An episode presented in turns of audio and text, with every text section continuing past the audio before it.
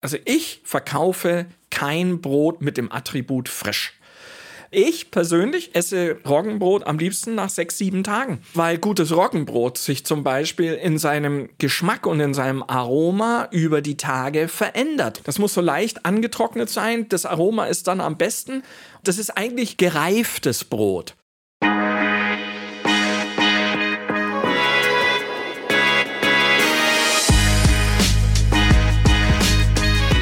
Herzlich willkommen bei Imbiss 3000, wo es heute ganz und gar um die eine Sache geht, die in Deutschland wahrscheinlich so wirklich jeden mitten im Alltag trifft. Mein lieber Co-Moderator Per, wie oft isst du in der Woche Brot? Ich esse jeden Tag mindestens einmal Brot. Oder? Mindestens. Ich glaube, so geht es den meisten. Es ist wirklich an der Tagesordnung. Aber Brot ist nicht gleich Brot. Es gibt das Brot aus dem Supermarkt. Es gibt noch viel schlimmer das Brot aus der Aufbackbäckerei vom Bahnhof. Die beiden sind vielleicht die dunkle Seite der Macht, aber auf der guten Seite der Hoffnungsschimmer, die guten Handwerksbäckereien. Und was die angeht, haben wir heute nämlich einen fantastischen Gast bei uns im Podcast. Und zwar nicht nur irgendein Gast, sondern wir hatten den größten Brotnerd der ganzen Stadt am Start, hier im Studio bei uns.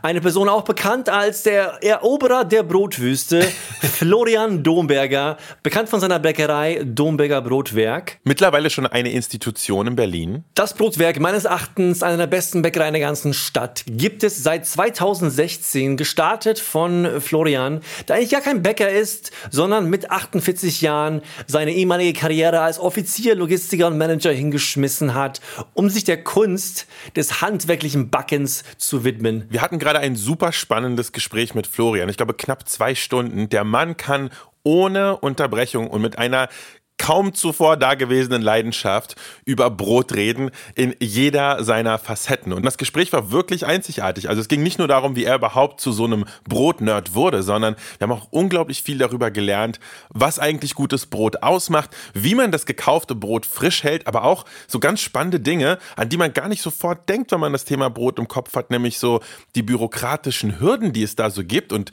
was da so für Details alle mitschwingen in der Eröffnung einer Bäckerei. Etwas, was was so simpel und alltäglich klingt, aber glaubt uns, sehr komplex ist und niemand kann uns besser darüber erzählen als Florian.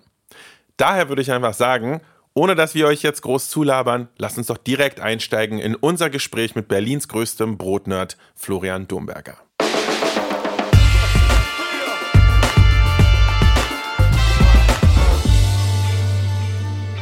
Florian, ich habe dir ja erzählt, wir steigen in unsere Gespräche fließend ein. Wie sieht für dich eine perfekte Brotzeit aus? Oh, Roggenbrot, Butter, hauchdünn geschnittener, geräucherter Schinken, Brie de Meaux, helles Bier.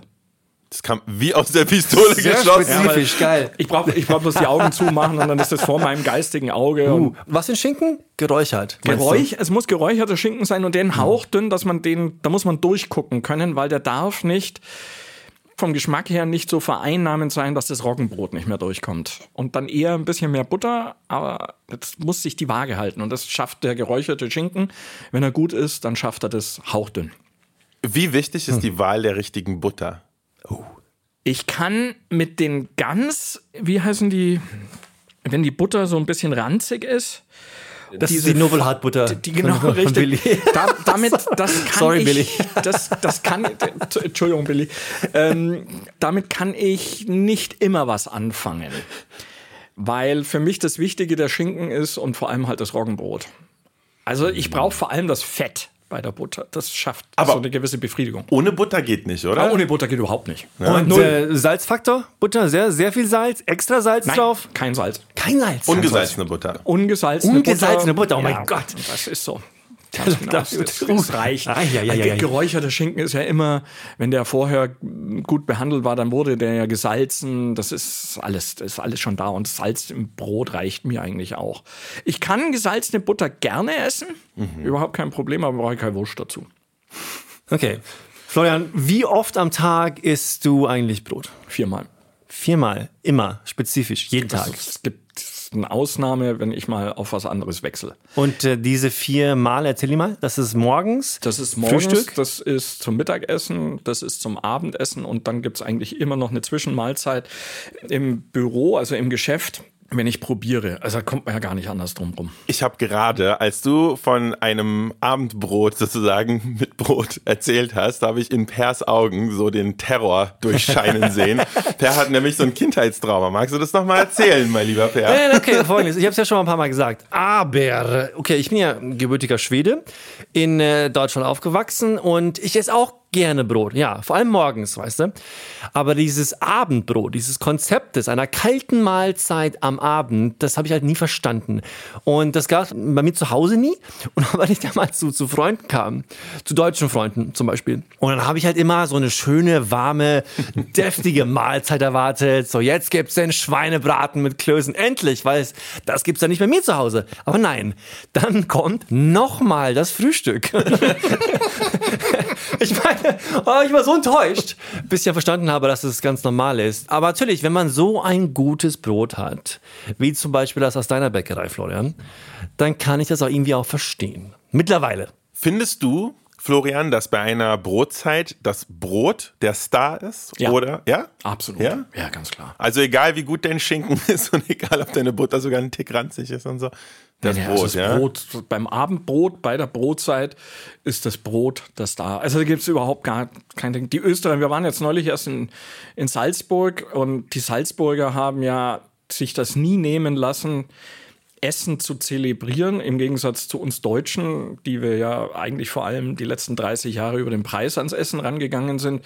Die, die, die, die Österreicher, die Österreicher haben sich das nie, ja, haben sich das nie nehmen lassen. Und du gehst in ein Café in Salzburg und bestellst dir ein paar Würstel. Und das Paar Würstel ist gut, aber was richtig geil ist, ist die Handsemmel dazu. Das finde ich einfach großartig. Oder zum Frühstück beim Frieser in Arnif die Salzstangerl. Und die Salzstangerl, die sind perfekt. Das ist Kümmel und Salz obendrauf und die wird es jetzt bei uns auch wieder geben. Weil das einfach, mir läuft jetzt das Wasser im Mund zusammen, wenn ich daran denke, wie perfekt da Brot zelebriert wird. Beim Frühstück, beim Abendessen, wenn es auf den Tisch kommt, ein Korb mit Gebäck, dann weiß ich das einfach. Das ist, das ist nicht nur so ein bisschen was dazugeben, damit der Gast seine Kalorien bekommt, sondern das wird zelebriert und das ist gut. Florian, du betreibst eine der bekanntesten Bäckereien Berlins, vielleicht sogar Deutschlands, wer weiß, mittlerweile. Seit wann, äh, seit wann machst du das? Seit, seit vier Jahren, oder? Seit sechs Jahren. Seit sechs Ähm, Jahren. Wir haben gegründet 2015, sind dann mit der mobilen Bäckerei durch die Gegend gefahren und haben am 18. Oktober 2016 in Moabit eröffnet. Hm, Das heißt, Moabit, also zufälligerweise auch das, wo wir diesen Podcast aufzeichnen, ist euer Mutterschiff quasi. Richtig, das ist der Okay. große Laden oder der größere Laden. Du bist ja ein totaler Quereinsteiger, was die Bäckerszunft angeht. Erzähl mal ein bisschen, wie du zu den Backen kamst. Ich bin Okay. ja eigentlich nicht zum Backen gekommen, sondern ich bin ja zum Ja. Brot gekommen. Sondern ich bin ja gelernter Spediteur. Ich war dann für kühne Nagel in Hongkong, dann für kühne Nagel in Indonesien und dann in Australien. Hab dort studiert und hab halt nie anständiges Brot bekommen und hab Brot immer vermisst und hab mein Brot importiert und ähm, das war halt letztendlich nicht tragfähig. Und in Australien während des Studiums äh, zum MBA habe ich dann entworfen, wie das sein könnte, selbst eine Bäckerei aufzumachen in Australien. Das hat dann nicht funktioniert. Wir mussten aus Australien weg. Und dann habe ich das erstmal so ein bisschen safe gespielt. Sicher gespielt. Sehr gut. Florian hat von unserer Anglizismuskasse gehört und äh, kollegialerweise hält er sich auch zurück. Wie gesagt, wir applizieren es nicht auf Gäste. Deswegen lass, doch, lass, lass deinen Anglizismen gnadenlos. freien Lauf, mein Lieber. Die zwei Euro könnt ihr schon mal aufschreiben. Ist überhaupt gar kein Ding. Das verdiene ich auch. Wir wir mussten das dann sicher spielen. Und dann bin ich in einen Konzern gegangen zu Johnson Johnson und war da zehneinhalb Jahre in der Schweiz. In der Schweiz dann angefangen, selbst zu backen. Immer im Hinterkopf, dass ich mich irgendwann als Bäcker selbstständig mache und das entweder in Wien oder in Berlin tun will. Und dann fiel die Wahl auf Berlin und wir sind 2015 nach Berlin gezogen. 2016 haben wir dann eröffnet und seitdem bin ich Bäcker. Finde ich gerade interessant, weil ein Thema, worüber wir heute auch später noch mit dir reden wollen, ist, ob das deutsche Brot wirklich den guten Ruf verdient hat. Und auch nachdem du gerade von dem guten Wiener Brot geschwärmt hast, frage ich mich, wie kommt man zu dieser recht mutigen Entscheidung zu sagen, ich möchte richtig gutes Brot machen, aber ich mache es da, wo es schon so richtig viel gutes Brot gibt? Naja, also vor sechs Jahren war das mit einem guten Brot in Berlin noch nicht so weit her. Also Erzähl ich, mir mehr. Ich möchte meinen, dass es damals mit Sironi, mit Zeit für Brot, Weichert, so richtig kleine Handwerksbäckereien gab es nur noch sehr, sehr wenige, wenn überhaupt nicht. Jetzt die letzten sechs Jahre. Und ich möchte fast sagen, da hatten wir auch ein bisschen was damit zu tun würde ich mal sagen, gibt es 10, 15 wirklich gute Bäckereien in Berlin. Das gab es vor sechs Jahren nicht. Total nicht. Ich meine, ich kam ja vor zwölf Jahren her und das war eine Brotwüste irgendwo. Also so es, es. es, gab einfach nichts. Und du hast genau die richtigen Namen genannt. Damals irgendwie zum Beispiel vor allem als Alfredo angefangen hat, in Sironi in der Markthalle Brot zu backen, Sauerteig mit dem, das italienische Sauerteigbrot der hat das auch ein bisschen gestartet und äh, nach und nach, vor allem kamen halt sehr viele Experts, also Ausländer kamen nach Berlin, um hier zu backen. Aber ich bin sehr froh, dass wir dich heute hier haben als jemand, der wirklich sich dem Thema deutschem Brot widmet ja. und sich auch wirklich auseinandersetzt mit der Thematik, was ist denn deutsche Brotkultur und wie können wir das besser machen und, und vor allem, was mich an Domberg auch fasziniert, ist ja, ihr habt eure Läden nicht in den besucherstärksten Regionen oder Punkten der Stadt, sondern du suchst ja spezifisch Kiez aus, in denen gar nicht so viel los ist in Sachen Brot. Also ich, ich suche mir die eigentlich gar nicht aus, sondern ich werde angesprochen und dann, wenn der Standort einigermaßen passt und es ist eine Brotwüste, dann gehe ich da auch hin. Wir versuchen unsere Kosten sehr, sehr niedrig zu halten, weil es ansonsten vor Ort nicht funktionieren würde. Also man muss ja irgendwie Geld verdienen oder ich will Geld verdienen und äh, ich fühle mich damit wohl, dorthin zu gehen, wo es keine richtigen Bäcker mehr hat. Ich finde das einfach geil. Also das hat auch was mit meiner Eitelkeit zu tun, aber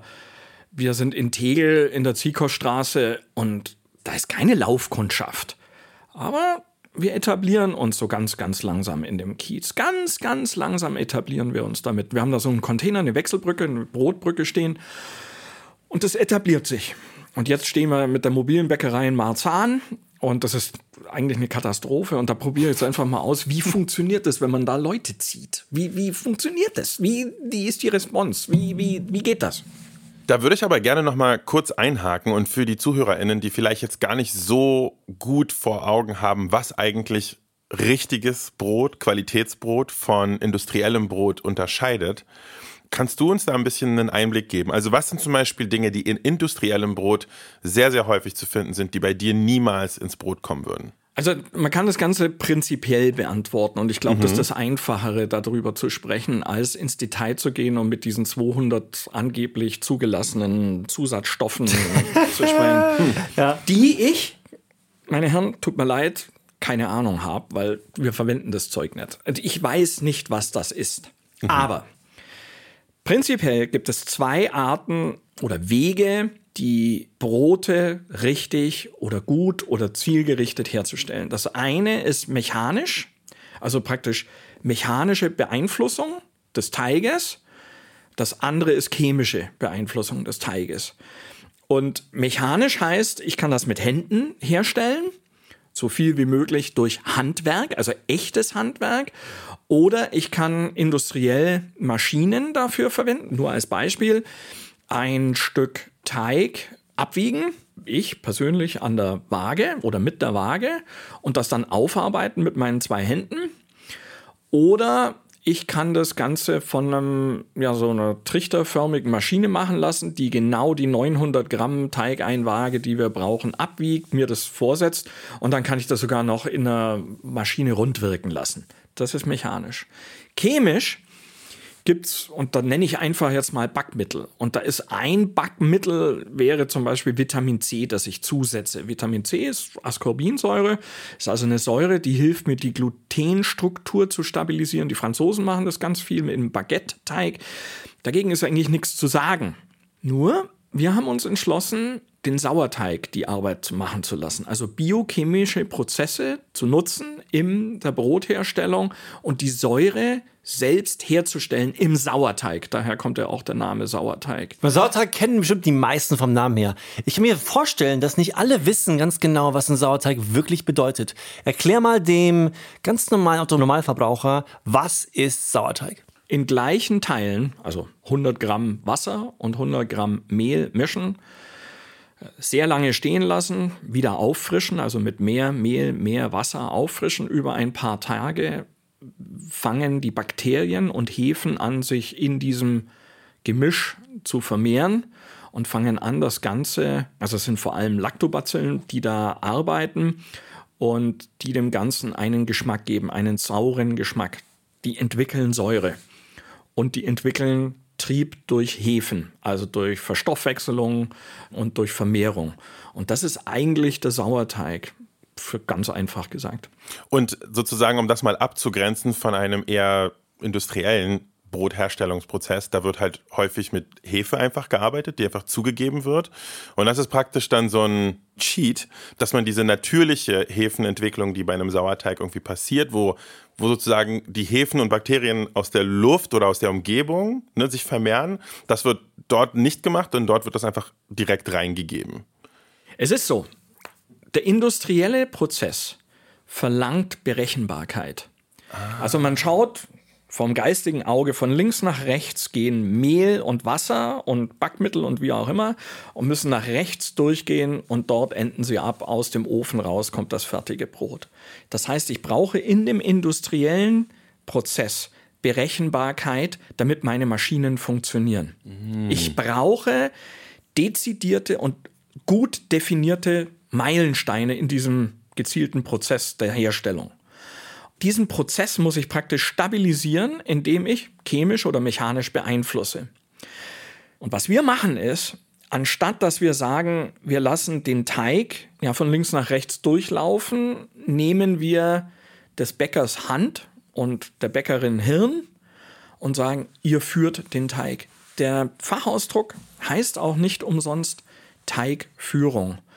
Das heißt, der Bäcker führt den Teig, aber das heißt, Mehr oder weniger, man muss den Teig an der Hand nehmen. Ich muss also den Teig ständig schmecken, riechen, fühlen, auf Temperatur prüfen, auf Spannung prüfen und bearbeiten, damit ich die Kontrolle über den Teig behalte. Das ist Teig führen.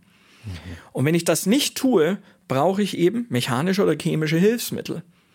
Und wir führen den Teig. Das heißt, wir haben bei uns in der Bäckerei, und wir sind ja nicht die Einzigen, aber in diesen echten Handwerksbäckereien gibt es meistens nur einen Kneter, in dem aber nicht richtig geknetet wird, sondern da wird eigentlich gemischt. Also wir mischen den Teig. Kneter ist eine Maschine. Kneter ist eine Maschine, mhm. ganz genau. Das sind diese großen Dinger, 120 Kilo passen da rein oder 80 Kilo, wie auch immer, oder 30. Und dann kommt der Teig raus und wird dann geführt bei bestimmten Temperaturen. Und dann kommt er in den Ofen und wird gebacken. Du bist ja nicht nur ein Bäcker, sondern du bist ja auch ein Geschäftsmann. Ja. Das ist ja aus Business-Perspektive sozusagen, es ist ja ganz schöner Schritt zu sagen, nee, ich gebe diese Berechenbarkeit von industriellen Zutaten und Maschinen, die den Teig kneten und formen und sagen, auf, um eben den manuellen Weg zu wählen, den Handwerksweg. Was hat dich denn dazu bewegt, diese Entscheidung zu treffen? Ja, ich meine, das ist der Geschmack. Also es ist tatsächlich so, ich hatte in dem Sinne gar keinen richtigen Vergleich. Ich bin aufgewachsen mit echtem Sauerteigbrot. Sauerteigbrot, Roggen, hundertprozentiges Roggenbrot aus Oberschönenfeld bei Augsburg und von der Hofpfisterei in München. Das gab es in Augsburg, in meiner Heimatstadt. Und vom Wolf das Sauerteigbrot und vom Balleshofer. Das sind so die Bäcker in Augsburg, die gutes Brot hergestellt haben oder immer noch herstellen. Und damit bin ich aufgewachsen. Und dann sind wir in die Schweiz gezogen und ich habe das Schweizer Brot gegessen und war einfach, habe halt gesagt, das ist von der Sensorik, von der Haptik ist das schön, aber mir fehlt was. Und dann habe ich angefangen, 2012, glaube ich, war das, meinen ersten Sauerteig selbst anzusetzen und habe mein erstes Sauerteigbrot gemacht. Und jetzt Trommelwirbel, ich ziehe das Zeug aus dem Ofen raus, ich lasse es abkühlen, wie man Roggenbrot auch abkühlen lassen sollte und esse das und wusste, Domberger, das ist es. Es ist nichts anderes. Es ist genau nur der Fermentationsprozess, den ich jetzt. Das Ding hat ausgeschaut wie ein Kuhfladen. Das war wirklich hässlich. Aber es war vollkommen wurscht. Ich war so glücklich. Heute noch vor meinem geistigen Auge sehe ich diesen Kuhfladen, wie ich den aufgeschnitten habe, wie ich da reingebissen habe und sage, da war er. Da, da war der Geschmack. Und dann wusste ich, das ist der Unterschied. Und das muss man angehen. Und dann habe ich angefangen zu lernen, das aufzunehmen. Und bin dann ins Praktikum gegangen zu Björn Wiese nach Eberswalde und habe mir von Björn die handwerklichen Fähigkeiten beibringen lassen im Praktikum. Ich bin also kein gelernter Bäcker. Und dann wurde das vertieft und intensiviert und irgendwann fängt man an, die Fähigkeiten und Möglichkeiten des Sauerteiges nicht nur zu erahnen, sondern dann fängt man an, daraus ein Geschäftsmodell zu machen.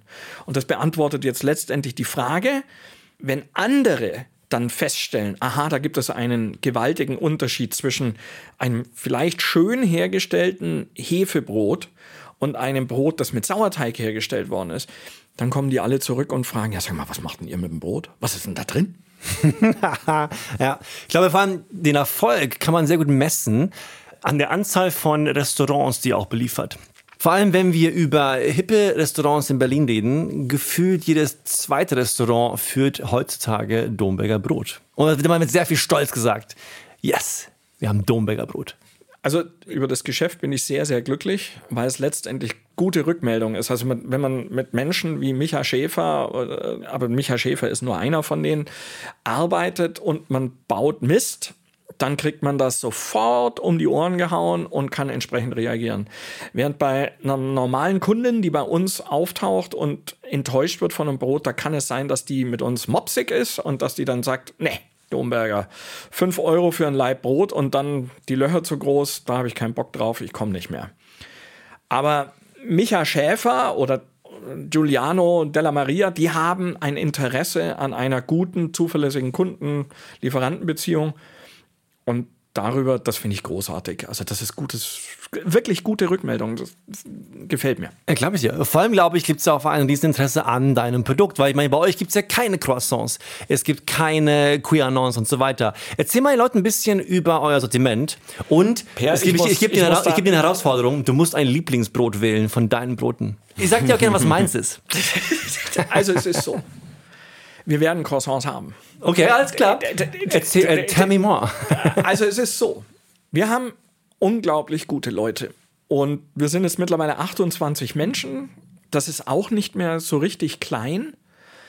Und bei uns gibt es die höchste Priorität, das ist Qualität, die zweithöchste Priorität ist Ausbildung. Irgendwann habe ich jetzt festgestellt, weil mir meine Mädels und meine Jungs auch so ein bisschen den Tritt in den Arsch gegeben haben, natürlich sehr freundlich und respektvoll, aber ein Tritt in den Hintern.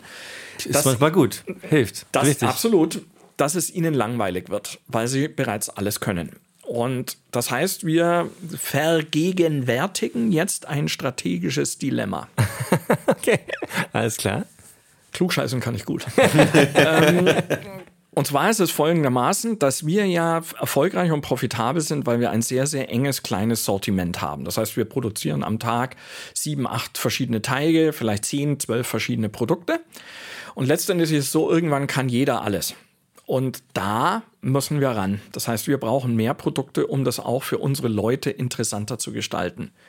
Und deswegen habe ich jetzt eine Ausrollmaschine aus Portugal gekauft. Ja, die ist noch nicht mal ausgepackt. Ich habe den Laden nebenan, der war da. Ich habe nochmal 66 Quadratmeter dazu gemietet in Moabit und da drin werden wir dann tatsächlich wieder Croissants machen. Oh, und oh, oh. wir haben schon angefangen mit den Google-Hüpfen, die sich sehr, sehr gut verkaufen. Also da bin ich hoch zufrieden damit. Mm. Das sind eben so Dinge, wo wir jetzt sagen können, wir gehen etwas mehr in, das, in die Richtung Feinbäckerei. Weil das Ziel muss ja bei uns folgendes sein. Also wenn bei mir jemand anfängt, und das ist jetzt zum Beispiel eine Bäckerin, die sagt, sie will irgendwann mal ihren eigenen Laden führen. Und wir sind ja ein sehr, sehr internationales Team. Das heißt, Japanerin und will irgendwann zurück nach Japan, will anständig backen gelernt haben und will dann in Japan ihre eigene deutsche Bäckerei aufmachen. Dann muss die alles können. Und das muss ja immer das Ziel sein, dass die Leute, die bei mir fertig sind und die bei mir gelernt haben, dass die in die Lage versetzt werden, ihren eigenen Laden zu führen. Mein Ziel ist also, und deswegen erste Priorität Qualität, zweite Priorität Ausbildung, ist immer die Leute dahin zu bringen, dass sie selbst führen können. Viele von denen, die sich bei uns bewerben, haben ein außerordentlich romantisches ja, Verhältnis zum handwerklichen Backen und übersehen, dass es ein beinharter Job ist. es geht los bei 25 Kilogramm schweren Mehl, Zucker und Salzsäcken. Aber es ist auch nicht einfach, jeden Tag acht, neun, zehn Stunden auf den Beinen zu stehen und hart zu arbeiten. Und dann ist es noch nicht mal so richtig warm. Und den Leuten muss man den Zahn ziehen und muss ihnen das sagen. Das ist nicht so. Aber wenn ihr wollt und wenn ihr Verantwortung übernehmen wollt, dann seid ihr bei uns richtig. Und dann bringen wir euch bei, was es heißt, Verantwortung zu übernehmen und Führung auszuführen. Jetzt bist du ganz elegant der Frage ausgewichen, was dein Lieblingsbrot ist in deinem Laden. Roggenbrot. Gerade im Moment eigentlich ist es Gewürzbrot. Oh Also, ja, das, das, ja. Wollte, ich- das wollte ich am Freitag kaufen. Das war aber leider, leider alle. Das hat mich sehr fasziniert. Was ist in dem Gewürzbrot drin? Anis, Fenchel, Koriander und Kümmel gemahlen, innen drin im Teig, Ja. also in der Krume. Und außen drin, das wird dann nochmal gewälzt in den ganzen Gewürzen. Also Anis, Fenchel, Koriander, Kümmel. Was für ein Korn? Also ist es Weizen? Äh, das ist 30% Weizen, 70% Roggen. Also es ist Spannend. ist, also es ist spitze. Oh, ich liebe das Zeug. Wenn man das schneidet, dann fällt das Zeug so runter und das kann man dann in, in der Butter dann nochmal drauf. und wenn man dann neibeißt, ihr's dann ihr's das so. Ich finde das hervorragend. Ich finde euer klassisches Beutebrot unglaublich gut. Es ist für mich eines der besten Brote der Stadt, auf jeden Fall. Und ich esse das zum Lieben gern. Ja. Kuchen, Blechkuchen. Blechkuchen ist, äh, ist einfach auch, es gibt, man isst nicht genug Blechkuchen. Stimmt. Richtig. Ja. Das stimmt. Das ist einfach ein Thema, was einen einfach glücklich macht. Gibt es, gibt, was, was macht einen eigentlich mehr glücklich als Blechkuchen? Geiles Thema einfach. Okay, genug von Blechkuchen. Denn jetzt, meine Herren, ist es Zeit für unsere Rubrik. Wir spielen jetzt das Spiel. Florian, es ist nämlich so, dass wir eigentlich nur eine wiederkehrende Rubrik haben, und nämlich das Spiel. Das ist ein Quiz, in dem unsere Gäste gegen uns spielen. Heute ist Andong dran. Das heißt, ihr beide werdet euch in einem epischen Quiz battlen, das ich heute vorbereitet habe. Und ich habe mir Gedanken gemacht zu dem Thema und äh, bin tatsächlich bei dem Thema Brot hängen geblieben. Finde ich gut. und es ist natürlich jetzt für dich, Andong, ein harter Challenge, gegen Florian Domberger in einem Brotquiz anzutreten. Aber ich so, was? Ich glaube an dich. Du Vielen schaffst Dank. das.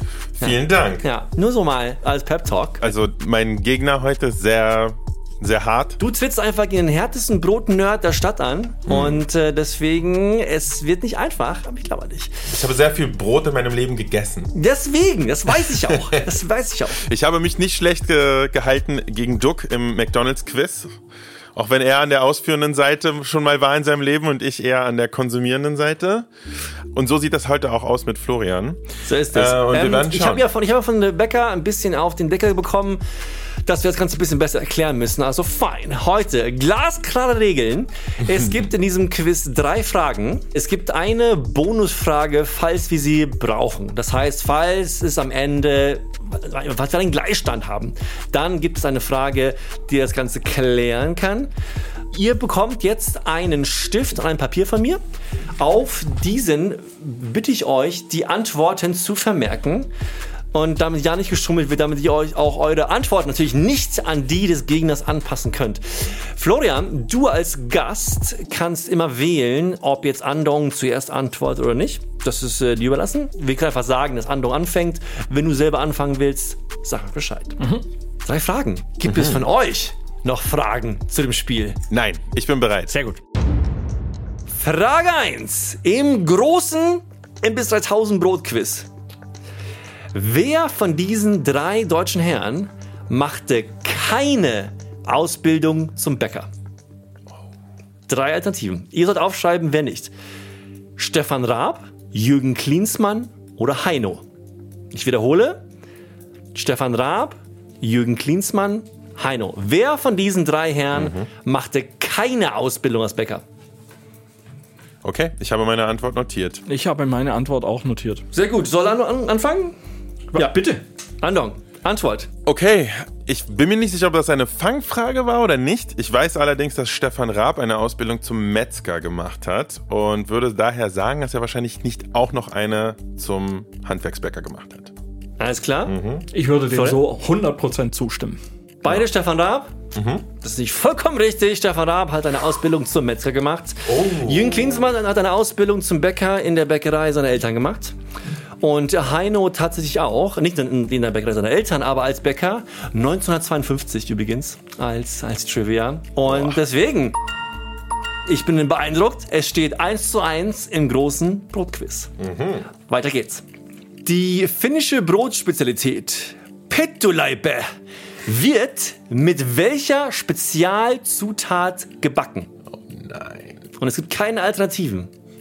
Sondern ich will von euch wissen, mit welcher Zutat das gebacken wird. Petto, was? Die finnische Brotspezialität Pettuleipe. um das mal in der Sprache meiner nordischen ähm, Nachbarn auszudrücken. Ich Okay. entschuldige mich bei jedem Finnen für die Aussprache. Tut mir leid. Wird mit einer speziellen Zutat gebacken. Ja, äh, ich kann du sagen, willst, du willst die Zutat wissen. ich will die Zutat wissen, die dieser, die dem der Backmischung hinzugeben wird. ist eine sehr spezielle Zutat. Ich würde, weil ich habe keinen blassen Schimmer und ich würde, wenn Florian mitzieht, nach einem Tipp bitten. Das geht natürlich nur, wenn beide zustimmen. Ähm, das geht, ich nehme mal an, dass es irgendetwas ist, was. Ich kann euch einen Tipp geben. Also, okay, Ja, ich, gebe, ich, gebe, ich gebe euch einen kostenlosen Tipp. Das Petulaipe gehört einer gewissen Art von Brot an, den sogenannten Hungerbroten, Den Hungerbroten. die natürlich unter, unter schwierigen Zuständen Das, gebacken wird. das ist tatsächlich, glaube ich, ein guter Hinweis. Ja. Aber das ist, ich glaube, viel weiter als, als so kann ich nicht Okay. gehen. Ich bitte um eine Antwort. Schreibt sie nieder und dann darf sich Florian wie immer entscheiden, Okay. ob er jetzt der anderen zuerst geht. Also ich würde mal sagen, da kommt Sirup dazu. Sirup? Die Antwort von Florian. Ich glaube, dass da irgendeine Form von Holz beigemischt wird. Irgendeine Weil, äh, Form Ich kann, von dir mal, Holz. Okay, ich kann dir ja. mal kurz sagen, warum ich das glaube. Ich glaube das, weil wenn es ein Hungerbrot ist, dann gehe ich davon aus, dass das gestreckt wurde mit irgendwas. Und so. Kannst du ein bisschen spezifischer in deiner Antwort sein? Nein. Es gibt halt sehr viel Holz. Es könnte halt, äh, durch meinen Kopf gingen Dinge wie ähm, alles von so Asche bis hin zu Sägespäne. Gips. Ja, Gips. Genau, genau. Das wäre auch spitze, ja. Genau, und ich weiß halt, dass bei Holz ist es tatsächlich so, dass das relativ äh, problemfrei durch den Magen passiert, halt bloß absolut keinen Nährwert hat und dadurch einfach so die Masse erhöht von so einem Brot. Zellulose. Genau. Alles klar. Daher ist meine, äh, ich würde jetzt sagen, okay, ich sag Sägespäne, wenn ich mich einschränken muss. Ich werde mal meinen inneren Quizmaster konsultieren. Mm. Und äh, sage euch, dass die Antwort auf diese Frage ist nämlich Kiefernbaumrinde. Boah, ich war aber ganz schön nah dran. Nein, es ist, ich würde, ich sogar sagen, würde das ist. meinen inneren Quizmaster entscheiden lassen, dass ich das auch vor allem Holz und Sägespinne als Antwort gelten lasse. Yes! Yes! Würde ich auch sagen. Glückwunsch. Das war sehr smart. Es war tatsächlich im 16., 17. Jahrhundert wurde es oft gemacht und es ist gar nicht so crazy, wie es klingt, wird auch heutzutage noch gemacht. Also es geht um die Schicht zwischen, zwischen der Rinde, der äußeren harten Schale und dem Baumstamm, die auch etwas weicher ist und die man wirklich auch verarbeiten kann. Vor allem im Frühling, wenn das Ganze noch ein bisschen weicher ist. Aber ja, es ist ein Hungerbrot. Damit wurde einfach äh, normales Mehl gestreckt. Ja, nächste Woche im Sortiment bei Domberger.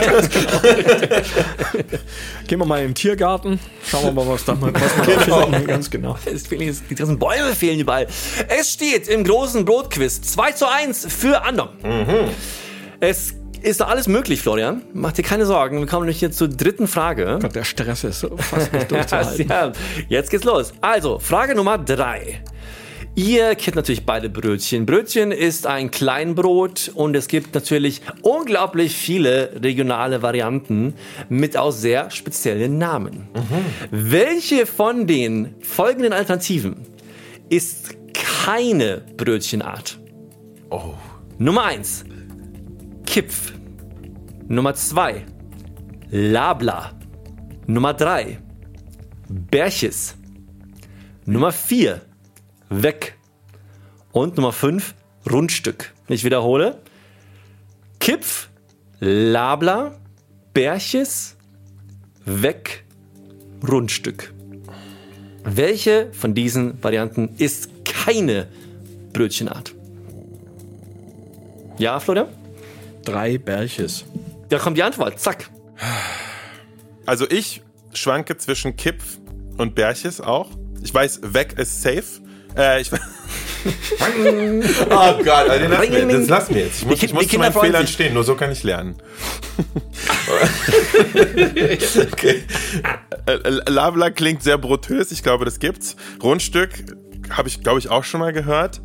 Ich glaube, Kipf, also ich, ich habe das Gefühl, dass da so ein bisschen, äh, bei, bei Per weiß ich nämlich nie. Ich glaube, der, der stellt auch gerne Fangfragen. Das könnte das Anschnittstück sein. Das Anschnittstück. Also ich kenne das so von Kipfel und Kipfall und so Ja. äh, in Österreich. Die sind aber definitiv keine Brötchen. Ja.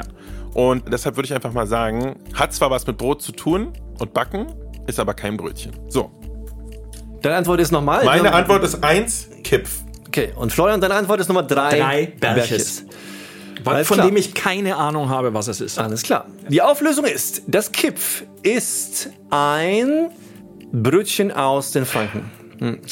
Äh, so ein Spitzweg aus den Franken. Ja. Das Labla ist eine Semmel aus den Oberfranken. Aha, ja. Das Leibchen. Das Weg ist ein Brötchen, eine Schrippe aus der Pfalz. Das Rundstück, das Gegenstück aus Hamburg. Und das Berches ist ein Weißbrot mit Mohn. Ein jüdisches Weißbrot mit Mohn, das vor allem für den Schabbat gebacken wird. Und das bedeutet, dass Florian Domberger diesen Punkt gewinnt. Meine Damen und Herren, es steht 2 zu 2 im unglaublich spannenden Brotquiz. Die Scham. Ich habe meine Leute hängen lassen.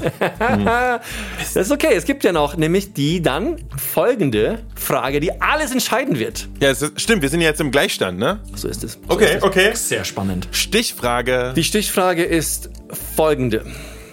Es gibt in Deutschland das Deutsche Brotinstitut. Und die haben sich als, äh, als, äh, als, äh, als Mission gesetzt, die deutschen Brotsorten zu zählen. Oh Gott. Oh Gott. Wie viele deutsche Brotsorten gibt es nach diesem offiziellen Leitindex? Das ist eine Zahl, die findet man auf der Webseite des Deutschen Brotinstitutes. Die kommen aus, aus Weinheim. Und wer dieser Zahl am nächsten kommt, gewinnt den letzten, alles entscheidenden Punkt. Okay. Ja. Ja. Und ich glaube, jetzt äh, ist es an der Zeit, dass äh, Andong schaut. Deswegen, ihr habt beide eure Antworten geschrieben, glaube ich. Ja. Ja. Okay. Also ich habe keinen blassen Schimmer. Und ich frage mich halt jetzt, wie pingelig sind denn die? Also so, wenn du genau dasselbe Brot hast, das eine hat ein bisschen Sesam, das andere hat ein bisschen Mohn drauf, sind das zwei Arten? Ich habe dazu know. eine Meinung. Ja, sag mir, ich glaube, vielleicht, vielleicht weiß es sogar Florian. Also meine Antwort ist das 3236. ähm, Hätte ich jetzt auch gesagt, also ganz ehrlich. Ja, also das ist 3236 Brotsorten und ich finde die ganze Sache lächerlich. Andong, was ist, was ist deine? Vielen, vielen Dank. Ich, ich mag auf jeden Fall diese Missgunst da, die, die Florian da hat, gegenüber, gegenüber dem Brote zählen. Finde ich gut. Äh, ich hätte gesagt 435. Alles klar. Jetzt ist natürlich hier. Wird jetzt so eine richtige Fall- Mathe. Nein, das ist natürlich Florian vollkommen recht hat. Er weiß die Zahlen. Und deswegen sind genau 3236 Brote. Äh, da- offiziell ist die Zahl, die gerade heute genannt wird, sind 3200. Und äh, das heißt, du kommst der Sache natürlich schon genau auf die Sache. Und das bedeutet, Florian Domberger hat das große Imbiss 3000 Brotquiz gewonnen.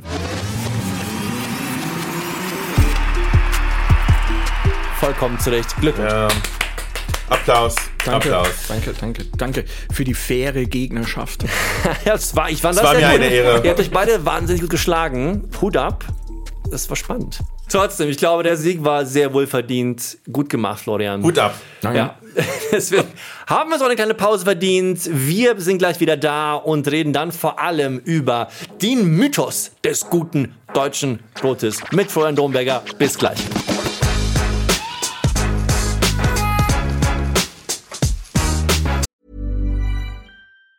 Hey, it's Ryan Reynolds, and I'm here with Keith, co star of my upcoming film, If, only in theaters, May 17th. Do you want to tell people the big news?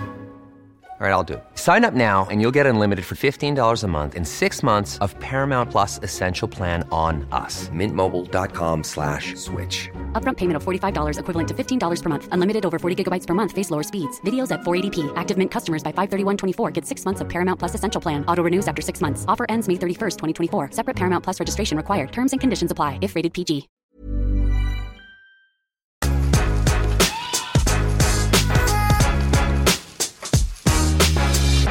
Willkommen zurück bei Imbiss 3000 der großen Brotfolge, in der Florian Dombeger gerade Adendong vom Platz gefegt hat in dem großen Imbiss 3000 Brotquiz. Äh, Florian, deswegen, das bedeutet ja, dass wir dir einen Lunch schulden, ein Mittagessen, kann man ja auch sagen. Heute Aber besonders das ist, der, das, ist, das ist der Deal. Wir schulden dir ein ganz schönes Mittagessen und ähm, darauf freuen wir uns auch. Okay, wir reden über den Mythos des guten deutschen Brotes.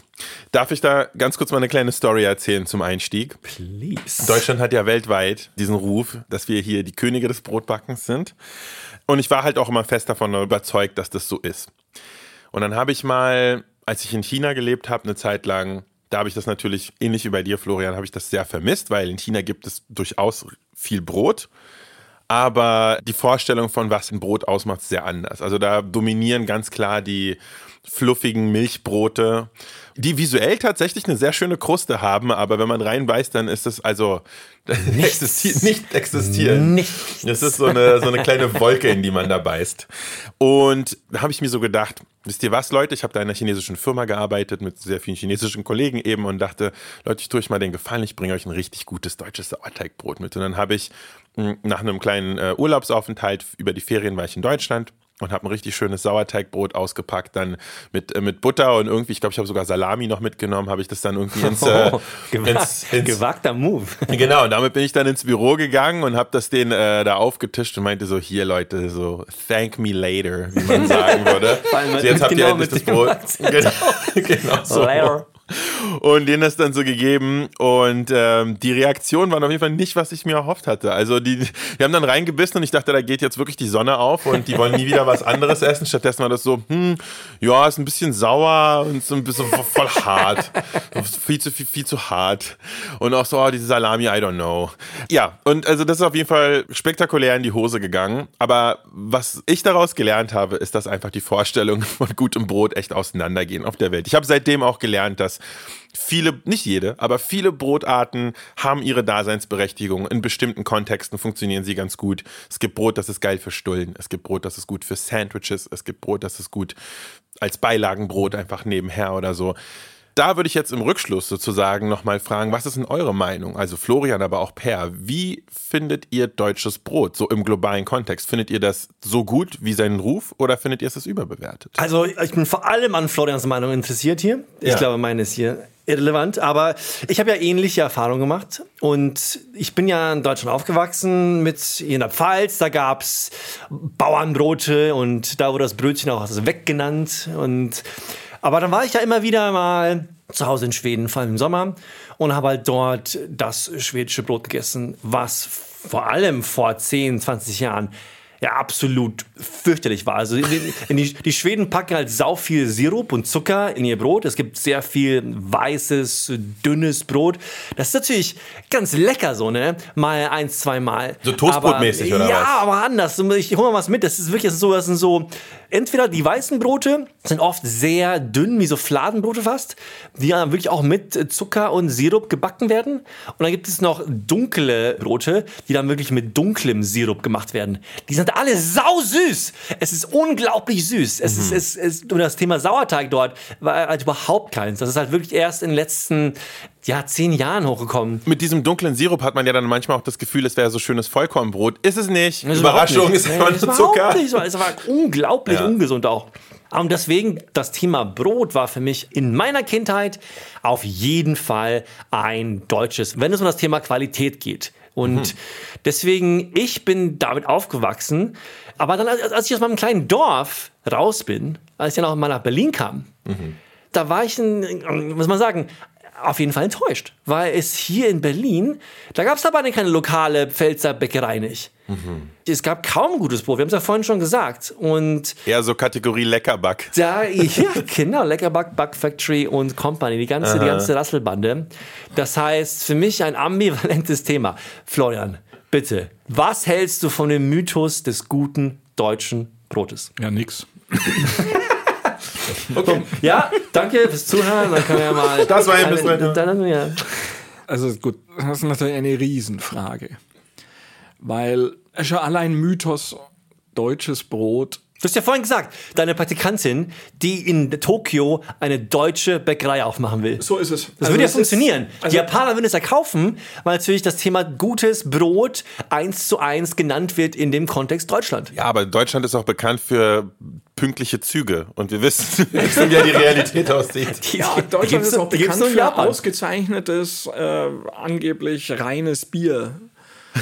Man muss da mittlerweile, glaube ich, schon ein paar Sachen unterscheiden. Die eine ist, kriege ich hier das beste Brot der Welt? Die Frage ist vollkommen blödsinnig, weil das ist vor allem einmal Geschmackssache. Und wer in San Francisco, da gibt es acht, neun Bäckereien, die machen hervorragendes Zeug. Die machen halt kein gutes Roggenbrot, aber die machen hervorragende Weizenbrote und andere kleine Brötchen oder Teilchen, Croissants und Queen Mann und wie auch immer. Vollkommen egal. Von hervorragender Qualität. Das mal das Erste. Das Zweite ist, haben wir mit die größte Brotvielfalt? Ja, glaube ich schon, weil Brot für deutsche Menschen unsagbar wichtig ist, immer noch. Und wir unheimlich viel Brot produzieren, leider auch viel wegschmeißen, aber vor allem viel produzieren und auch konsumieren. Kein, überhaupt gar keine äh, Frage. Also der Ruf des deutschen Brotes ist, glaube ich, meiner Meinung nach im Moment begründet auf der schieren Menge. Also mit der Selbstverständlichkeit, wie hier Brot angeboten wird. Das sagt aber noch nichts über die Qualität. Wenn es um die Qualität geht, und das wissen wir, wir drei hier auf jeden Fall, dann kann man nicht einfach darüber gehen, 20 Meter auf die andere Seite und kann sich da das Brot einkaufen, sondern man muss schon ein bisschen suchen. Also gerade auch in einer Großstadt wie Berlin ist es nicht selbstverständlich, dass das Brot, das man kaufen kann, dass das von hervorragender Qualität ist. Man muss sich so ein bisschen durchfressen. Kann ja auch Spaß machen. Ja, und das muss man auch mit Geduld machen und darf dann auch keine Kompromisse eingehen. Also ich glaube nämlich, dass es in Deutschland wirklich sagenhaft gute Bäcker gibt. Da gibt es immer wieder den Arndt Erbel, der auch mir geholfen hat mit der Eröffnung meiner Bäckerei in Moabit, der überregional sehr bekannt ist. Der Gaues, der hervorragendes Brot macht. Äh, Die Hofpfisterei, die hervorragendes Brot macht das sind so Bäckereien, die halten auch wirklich das, was sie versprechen. Das ist wirklich geiles Zeug.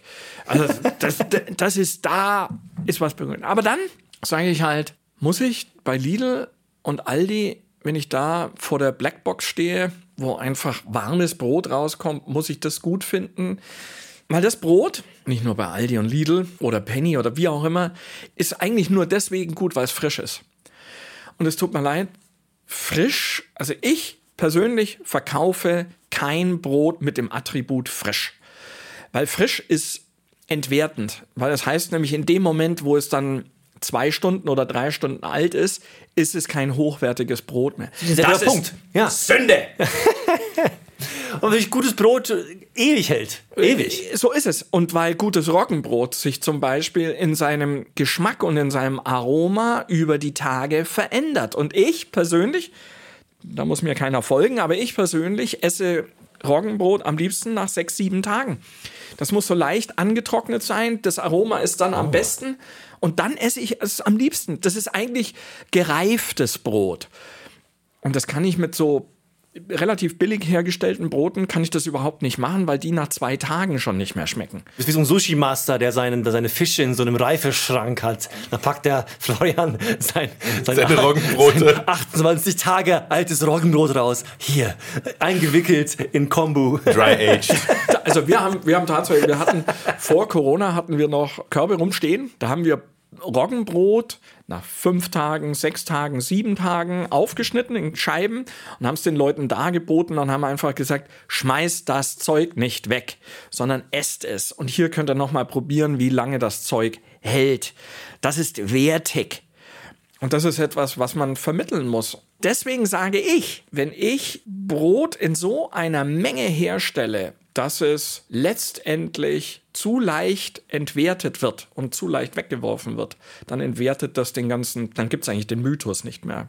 Deutsches Brot. Diese Geschichte vom deutschen Brot, was in der Qualität stark nachgelassen hat, habe ich schon häufiger gehört. Und das habe ich jetzt gar nicht in der Recherche nochmal gecheckt, aber vielleicht kannst du, Florian, uns auch einfach sagen, inwiefern das stimmt. Und zwar, die Story sei wohl, dass Irgendwann mal sind bürokratische Schranken gefallen und sozusagen einen wirklichen Handwerker, der was vom Fach versteht, in der Bäckerei zu haben, war irgendwann mal nicht mehr zwingend notwendig. Und dann kam auf einmal die ganze Aufbackware, die dann irgendwie halb gefroren oder so angeliefert wird oder nur noch warm gemacht wird. Und das war dann noch die Geburtsstunde der ganzen Bahnhofsaufbäckereien und so weiter. Bahnhofsausbäckereien. Ne? Bin ich da ungefähr halbwegs so korrekt oder? Oh, das ist ein wunderschönes Thema.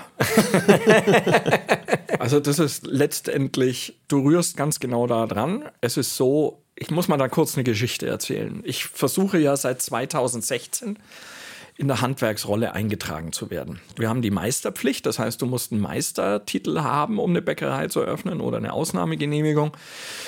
Und seit 2016, 18. September 2000, also einen Monat vor Eröffnung, habe ich den Antrag gestellt, in die Handwerksrolle eingetragen zu werden mit Björn Wiese als Meister. Das wurde mir nicht gestattet. Und seitdem läuft ein Ping-Pong, das sich zum Teil über eineinhalb Jahre zieht. Also die Handwerkskammer antwortet dann eineinhalb Jahre später. Lange Rede, kurzer Sinn. Ich bin immer noch nicht eingetragen in der Handwerksrolle. Ich bin da nicht stolz drauf, aber mir ist es auch letztendlich wurscht, weil die Handwerkskammer brauchte eh keiner. Ich habe mich dann mit der Handwerkskammer unterhalten, mit Menschen in der Handwerkskammer sollte ich sagen. Und da kam bei dem? Das bei dem Menschen? Gespräch heraus, dass die Backshops auf der Turmstraße keinen Meister brauchen, weil weil das Backen im Backshop nicht zum Backprozess dazugehört. Wer jetzt denkt, die haben ein Rad ab, dem gebe ich recht. Das war auch der Moment, als der das gesagt hat, das war ein Er in der Handwerkskammer. Als der das gesagt hat, habe ich gesagt, Herrschaften, ich, hab, ich, kann, ich kann eh nicht nachvollziehen, warum es euch gibt. Ähm, jetzt fangen wir an zu spielen. Also ist es wirklich, das heißt, heißt, es gibt eine Meisterpflicht, aber diese Art von Gewerben, die müssen der nicht nachkommen, weil einfach in den Backshops nicht handwerklich gebacken wird. Genau, also es ist Oh so, das Gott. wird so begründet.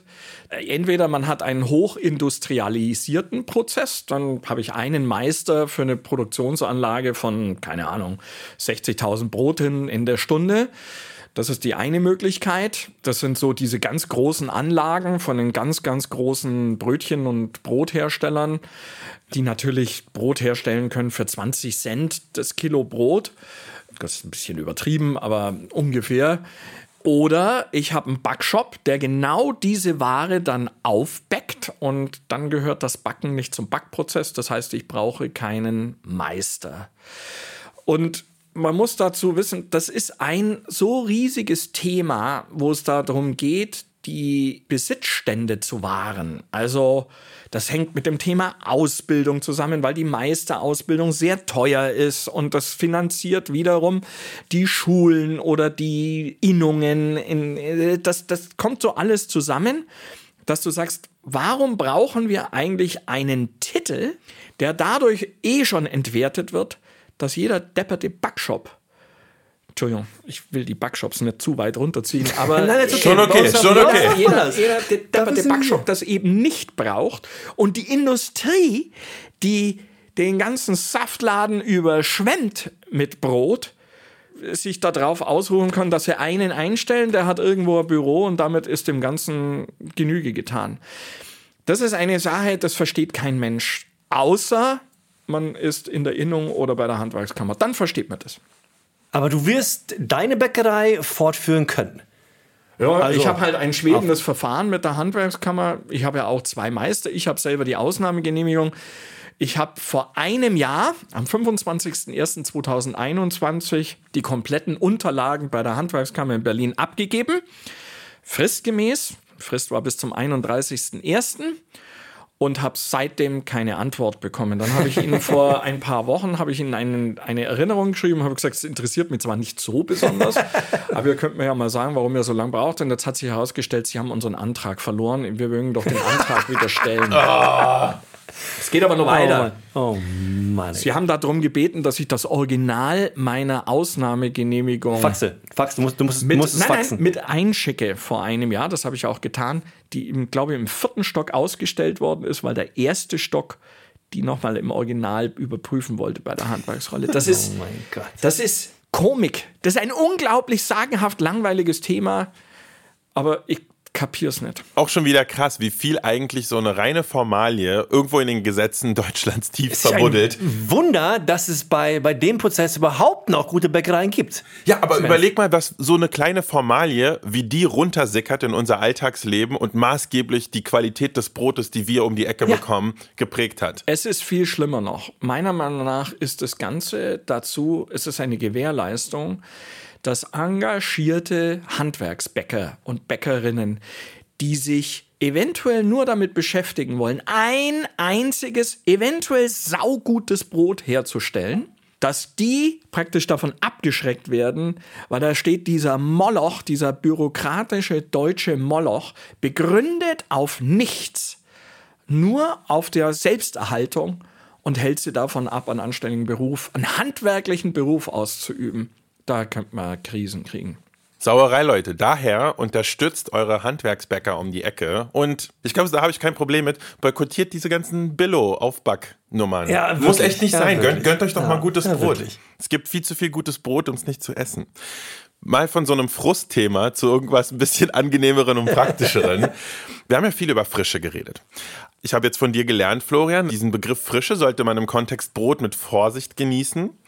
Aber ich kann dir mal kurz sozusagen meine frische Philosophie vortragen. Also wenn ich ein richtig gutes Handwerksbrot, ein richtig schönes Sauerteigbrot kaufe. Was ich mache ist, ich esse das so die ersten zwei, drei, vier Tage frisch, so wie es ist, und genieße es in seiner vollen Frischheit sozusagen, Neuheit.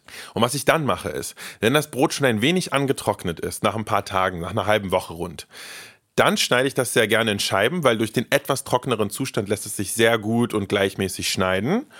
Und tu das in einen Ziploc. In Scheiben. Du, du schneidest es auch. Okay. Absolut. Okay. Und ganz, ganz unbedingt musst du es Du machst es ja genau schneiden. anders wie ich. Ja, genau, ich mach's genau umgekehrt. Ich will das so schnell wie möglich einfrieren. Ich friere auch dauernd Brote ein. Ja, aber ja. ich mache das so schnell ich nur kann. Also, wenn ich ein, vielleicht ein warmes Brot kaufe, dann lasse ich es abkühlen. Aber sonst packe ich das so schnell wie ich kann ins Gefrierfach. Ja, angeblich soll das die volatileren Aromastoffe ein bisschen besser. Die volatilen Aromastoffe. Weißt du Entschuldigung, was? aber Lass das ist ein mal- lass uns Fachbegriff. mal- Lass uns mal den Experten fragen. Genau. Florian, Wie, gib uns den Real Deal. Wann sollen wir unser Brot einfrieren? Dürfen wir es überhaupt einfrieren? warte, darf, Oder mach du, mach ganz, du. ganz kurz, bevor, bevor Florian uns die richtige Antwort auf diese Frage nennt. Oh. Ich schneide das per zuerst, weil man das dann scheibenweise aus dem Tiefkühler holen kann. Und ihr habt ja sicherlich einen Toaster zu Hause. Die meisten Toaster haben so einen kleinen Knopf mit einer Schneeflocke. Und ich könnte wetten, dass 90% unserer ZuhörerInnen keine Ahnung haben, was dieser Knopf macht. Jetzt wisst ihr es, Leute. Da packt ihr eine Scheibe gefrorenes Brot rein, dann macht ihr den Toaster an, wie ihn ihr sonst anmachen würdet und drückt dann nochmal auf diesen Schneeflockenknopf. Der toastet dann einen Tick länger und das ist dann genau richtig, um eine gefrorene Scheibe Brot aufzubacken, sozusagen. So, jetzt wisst ihr es, alle sind klüger, aber das hat uns jetzt nicht die Frage beantwortet, wann man sein Brot am besten einfrieren sollte. Oder da- überhaupt. Also gerade die Gastrokunden bei uns, die frieren eigentlich Brote im Großen und Ganzen überhaupt nicht mehr ein, sondern kriegen die von uns geliefert in so grauen Kisten, so Standard 60, 40er Kisten. Ähm, die gehen dann in die Kühlung, da bleiben sie so lange, wie, bis man sie braucht. Die halten, wenn sie mit gut mit Sauerteig gemacht sind, zwei, drei Wochen in der Kühlung, ohne zu schimmeln. Zwei der Wochen, ja? Wochen. Wow. Das heißt, die müssen nicht gefroren werden, was energetisch, glaube ich, ein bisschen besser ist. Bei wie viel Grad passiert so eine Kühlung ungefähr? F- zwischen 4 und 8 Grad. Also wir reden sagen. hier Kühlschrankterritorium. Genau, Kühlung, Okay. genau. Brot in den Kühlschrank, das ist doch ein riesen Ja, No-Go. halt in der grauen Kiste drin. Oder äh, übersetzt wäre das dann irgendwie mit Tupperware. Ah. Und da kann man sie reintun und kann sie dann aufbacken. Brot lässt sich hervorragend regenerieren. Das heißt, dass man das zum Beispiel im Konvektomaten oder im Herd bei 180 Grad schön unter den Wasserhahn, das ganze Ding, wirklich anständig Wasser drauf und dann acht, neun Minuten in den Herd oder in den Konvektomaten und dann kann man es so wieder regenerieren. Das kommt raus. Da tue ich mir schwer, den Unterschied zum wirklich zu dem Brot, äh, das vielleicht erst fünf, sechs Stunden alt ist. Also das ist eigentlich für, finde ich, das Beste. Allerdings, wenn man jetzt einen Haushalt hat und alleine wohnt oder zu zweit und man kann nicht den ganzen Leib regenerieren, dann finde ich das absolut in Ordnung, das in Scheiben zu schneiden und so einzufrieren. Ich habe das selber noch nie gemacht. Weil bei mir wird Brot nicht so alt. Ist einfach so. ist Wer viermal am Tag Brot isst, da ist zu der halt Quelle. so. Ja. Ja. Ist so.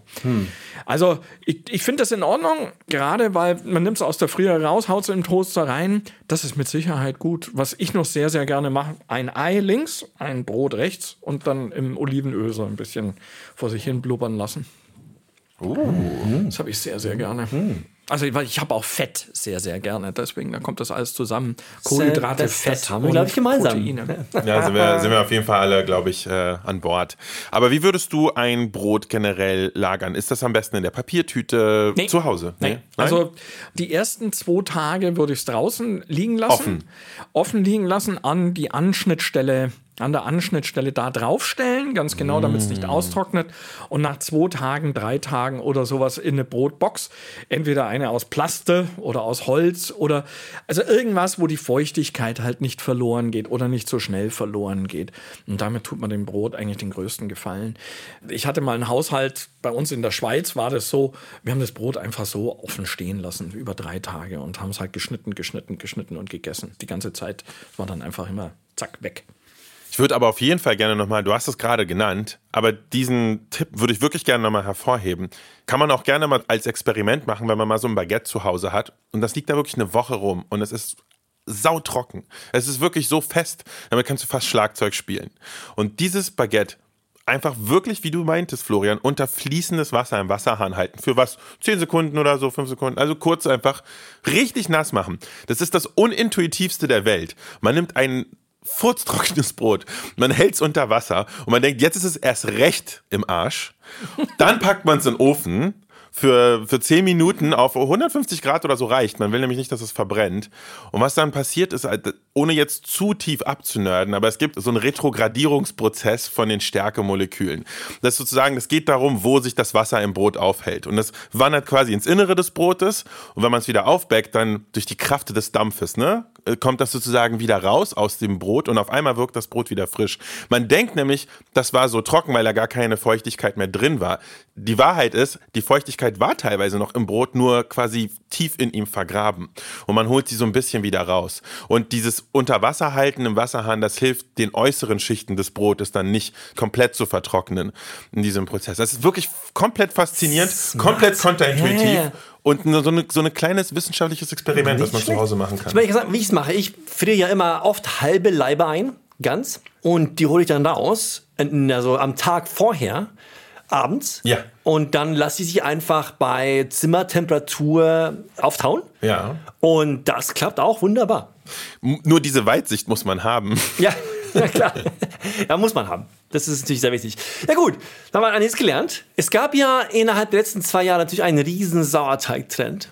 Und gefühlt hat äh, jeder, den ich kenne, es mal probiert, im Lockdown zu Hause einen Sauerteig zu backen. Ich habe es tatsächlich selber nicht gemacht, aber nur wirklich als eine Gegenaktion, um mich mal gegen den Strom zu stellen. Und äh, ich habe es selber noch nicht gemacht. Ich habe tatsächlich selber noch nie ein Sauerteigbrot gekocht. Was? Äh, gekocht. Ich habe die gebacken natürlich. Und ich oute mich auch hier als totaler Non-Back-Nerd. Ich backe nicht zu Hause. Ich habe also in meinem Leben vielleicht zehn Brote gebacken. Das war's. Bin- ich bin Die Leute- schockiert. Die Leute scha schauen mich sehr schockiert an. Ja, es ist irgendwie ein Thema, von dem ich die Finger gelassen habe. Ja gut, aber bei dir ist das ja so ein bisschen so das Gegenteil von mir. Du kommst wahrscheinlich, also ich weiß, dein Vorsatz für dieses Jahr ist mehr zu kochen, aber ich kann mir halt sehr gut vorstellen, dass ein Mensch, der professionell Restaurants besucht, äh, dann nicht so häufig zu Hause Bock hat zu kochen oder Zeit hat zu kochen. Wann soll ich denn backen auch? Und dann auch noch backen, genau, Chance. und dann auch noch und, backen. Und vor allem, es gibt so viele tolle Bäckereien hier in Berlin,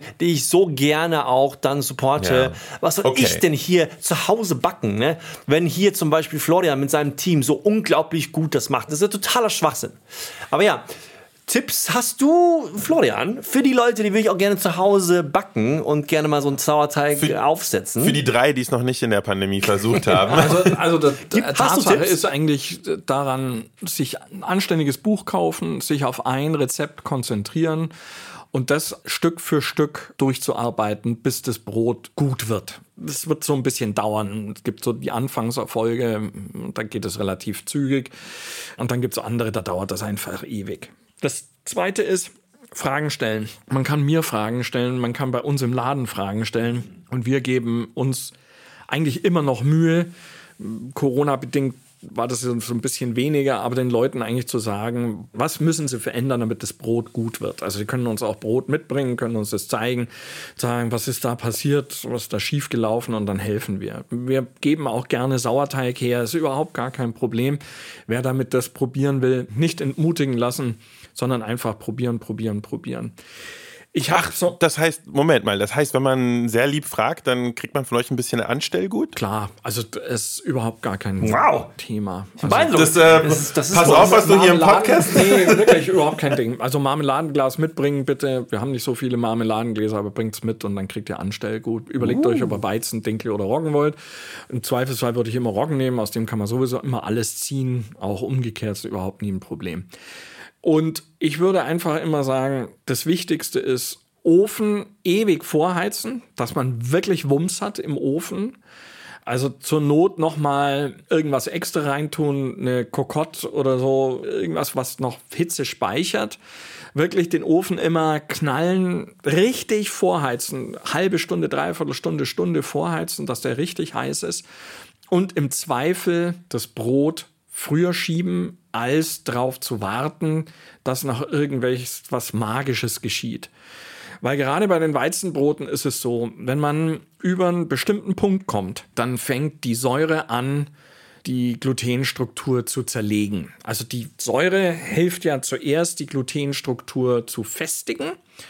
Man kann sich das so vorstellen, dass praktisch die weichen Teile zuerst von der Säure zersetzt werden und dass deswegen das Ganze immer stabiler wird.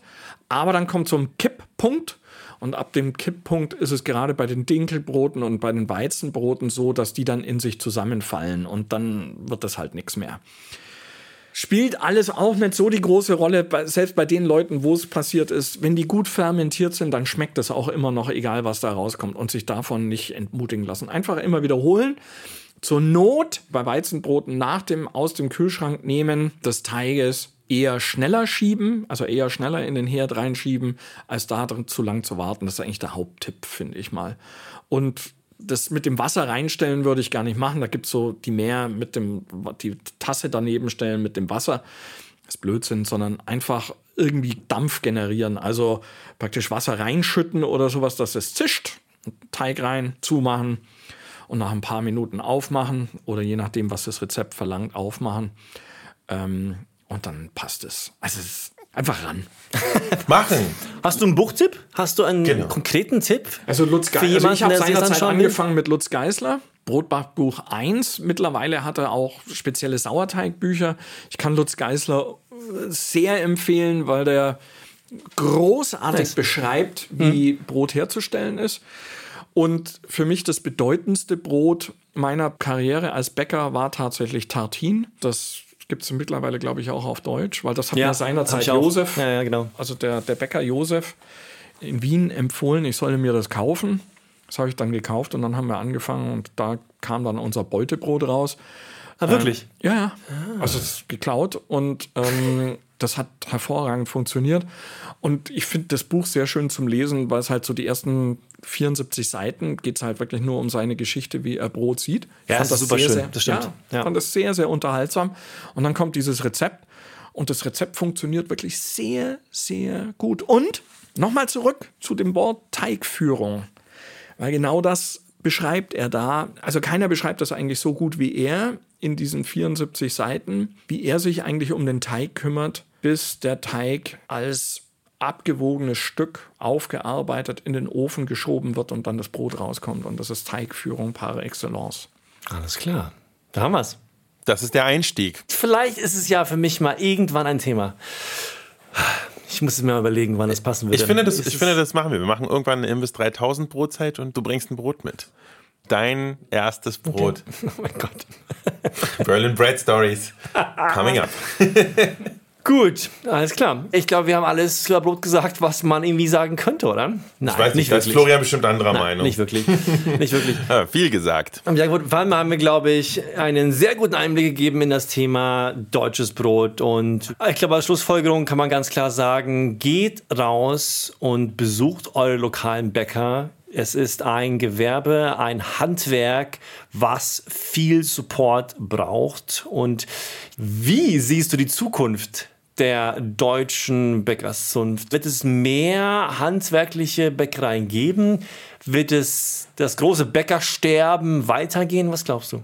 Wir haben eine unglaubliche Nachfrage nach Arbeitsplätzen. Das heißt, wir bekommen jeden Tag ein, zwei Bewerbungen von Menschen, die als Quereinsteiger anfangen wollen, bei uns mit uns zu backen. Wir haben eine unglaubliche Nachfrage nach Praktika. Also eine Praktikantin will bei uns einfach mal ausprobieren, zwei Wochen lang, wie Brot funktioniert. Und daraus kommen gewisse Möglichkeiten zur Orientierung. Ah, eine Erleuchtung, das könnte ja unter Umständen Beruf sein. Ich will das Ganze so darstellen, a, das ist ein wunderschöner Beruf, b, man kann sehr, sehr gut sich selbstständig machen als Unternehmerin, als Unternehmer. Man kann Leute glücklich machen, man kann sich im Kiez direkt integrieren, man kann auch Nachhaltigkeit erfolgreich darstellen. Ich kann das leben mit Brot einem Lebensmittel, das uns allen sehr, sehr nahe geht. Das ist die großartige Seite davon. Was wir in Deutschland angehen müssen, sind die Marktzugangsbeschränkungen. Die sind vollkommener Blödsinn. Das ist überkommen. Wir brauchen keinen Meisterzwang. Wir brauchen eine anständige Unterstützung für das Handwerk. Die haben wir immer noch nicht.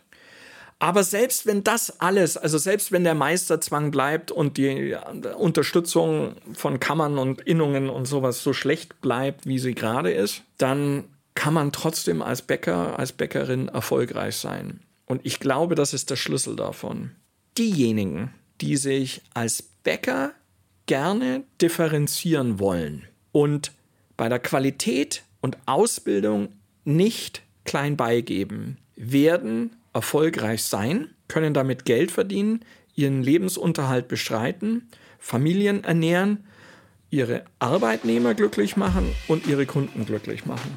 Die anderen, die sich an der Industrie orientieren, wenn es um Effizienzgewinne geht, ich kann mir nicht vorstellen, dass die einen großen Spaß haben am handwerklichen Dasein. Dabei ist es ein Beruf, der jeden Tag einem enorm viel abfordert aber der auch jeden Tag ein echtes Ergebnis zeitigt, auf das man dann stolz sein kann. Man muss das erkennen, aber dann kann es auch die Zukunft sein für eine Person.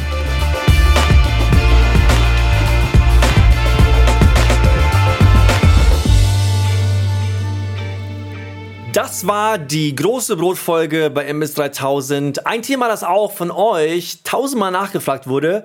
Und ich bin sehr froh, dass wir das Thema mit einem so krassen Nerd wie Florian abfrühstücken konnten. Hast du was gelernt, Andong? Ich habe unglaublich viel gelernt und ich hatte sehr viel Spaß dabei, dieses Spiel zu spielen, Per. Good job. war, war es ein gutes Spiel? Ja. Ich, ich wollte es nicht zu schwer machen und ich glaube, ihr habt das beide sehr gut gemeistert. Und dass du ein Brotquiz gegen Florian verlierst, da musst du ja wirklich keine Sorgen machen. Nee, da muss man sich nicht für schämen. Wir sehen uns wieder nächste Woche oder hören uns. Ich sage immer sehen, aber meistens hören wir uns. Vielleicht sehen wir uns auch irgendwo, wenn wir unterwegs sind in Berlin.